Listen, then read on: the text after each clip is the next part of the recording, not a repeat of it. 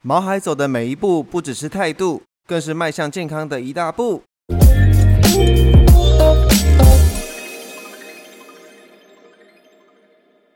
大家好，欢迎回到家有健犬。在不知不觉中呢，就来到了第十集了。谢谢大家一路来给的支持以及建议。如果少了你们，就像少了引擎一样，让家有健犬无法继续的往前进。那么在一开始呢，一样，如果你是新加入的朋友的话，跟你介绍一下，家有健犬是一个主要分享宠物保健以及宠物附件相关的资讯的频道。所以如果喜欢我们的话，欢迎帮我留言及评分。另外，如果你有遇到类似的问题想要了解的话，也都欢迎跟我分享哦。这样你就有机会成为下一个内容的主题。好，那今天呢，主要是来跟大家聊聊毛孩们在走路时的曼妙步态。你是不是也曾经已经很久没有好好的观察加州毛孩的走路的呢？取而代之的是，像执行的例行公事一样，将你的双眼聚焦在你的手机上面，并让你的毛孩们拖着你进行着负重的训练。这样的行为呢，不仅是很危险，也没有办法好好的观察四周的安全性。虽然你可能有使用牵绳，但是依旧没有办法瞬间的去应对那种周边的突发状况，像是野狗的攻击啊。或者是毛孩带领你进入了一个陆地不友善的环境，让你直接摔个狗吃屎，严重一点，甚至将你的手机给摔坏了呢。所以啊，今天就来跟大家分享一个可以一举两得的选择，它可以让你同时在遛狗的同时，依然可以让你持续的使用手机，而不会因为手没有拿着手机而感到没有安全感哦。想必有些人很聪明，应该已经猜到的是什么了吧？那就是手机录影。大家啊，可以借着手机的录影功能，随时记录着狗狗的散步的状况。因为这样子的行为可以带来几个好处。第一个，你可以记录狗狗在散步的过程中发生受伤的当下的情况。千万不要小看这一件小事情哦。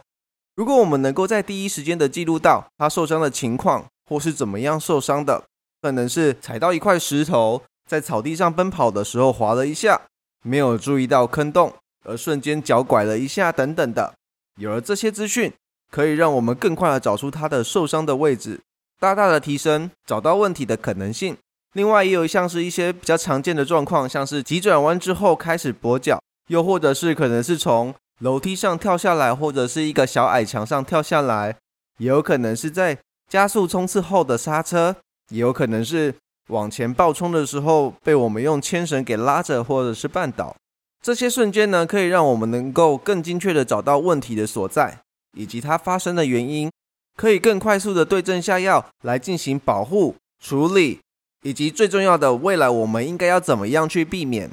再来第二个，我们可以借由狗狗走路的影片来做一个交叉比对的测试，因为我们人的视觉以及大脑都有一定程度的惯性，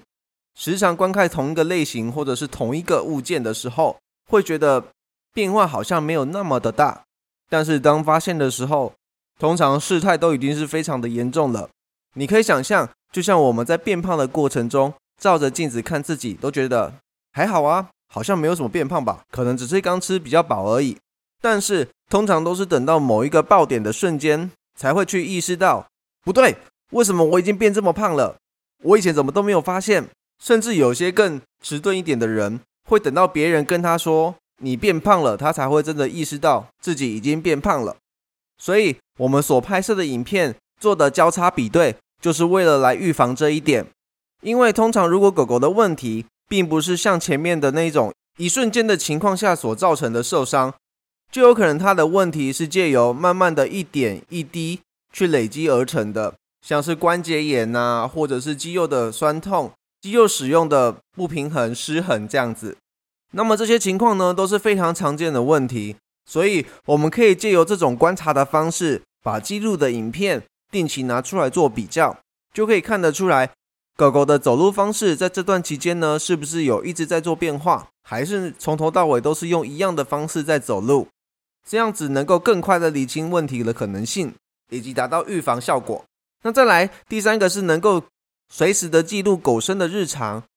现在啊，其实有很多饲主都有在自己经营毛孩的自媒体，像是 IG 或者是脸书粉砖之类的，经常的都会去分享毛孩的日常生活影片。而往往好笑的或者是爆红的影片，大多是在不经意的情况下所拍摄的，所以我们也可以借由这样的录影的方式，说不定会记录到一些意想不到的画面哦。而且呀，有很多人在盯着毛孩屁股的时候，都会不经意的露出大大的微笑，对吧？你相信你一定也有这样的经验。如果你没有的话，罚你去看柯基走路时的屁股十次。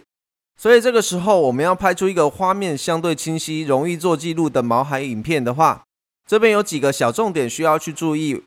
当然，我们首先最需要去注意的项目是场地的选择。我们需要选择在一个相对有充足光源的地方来做拍摄。第一个是你能够保护狗狗的安全以及自身的安全，另外也要有足够的采光，才能够让影片能够清晰的呈现。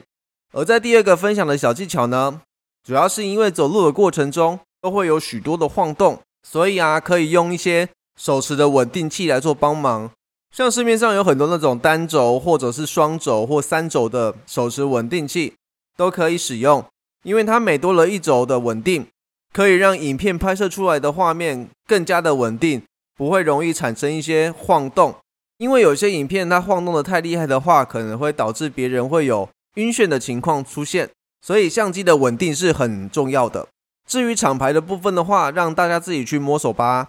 我自己是有固定使用某一个牌子的。如果大家有兴趣的话，日后再跟大家分享这个手持稳定器的开箱文。那在第三个小技巧呢，是可以适时的使用慢动作的录影，或是可以自己用后置的方式来让影片达到慢动作。另外还有一个办法呢，是我自己也很常用的，在时间轴的那个地方自己做拉动。你拉动的速度越慢，越可以达到类似慢动作影片的效果。如果真的不太会用的话，又或者是手机本身没有这项功能的话，你也可以去下载一些应用软体。现在有很多的应用软体都可以提供免费的慢动作的拍摄。如果有需要的话，再跟大家分享。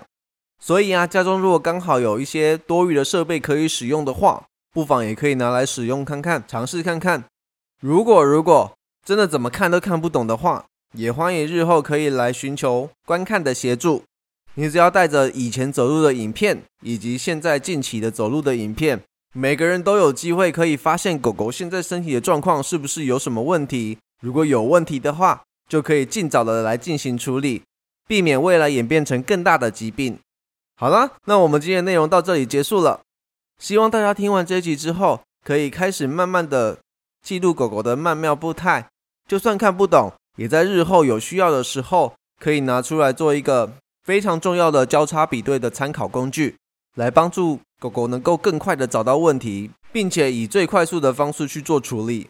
如果大家喜欢今天内容的话，记得帮我留言分享出去哦。另外，如果想要获得更多家有健犬相关的资讯的话，可以追踪我的脸书粉砖以及 IG。另外，也可以在 Google 搜寻家有健犬的官方网站，可以认识更多的我们哦。我们下次见，拜拜。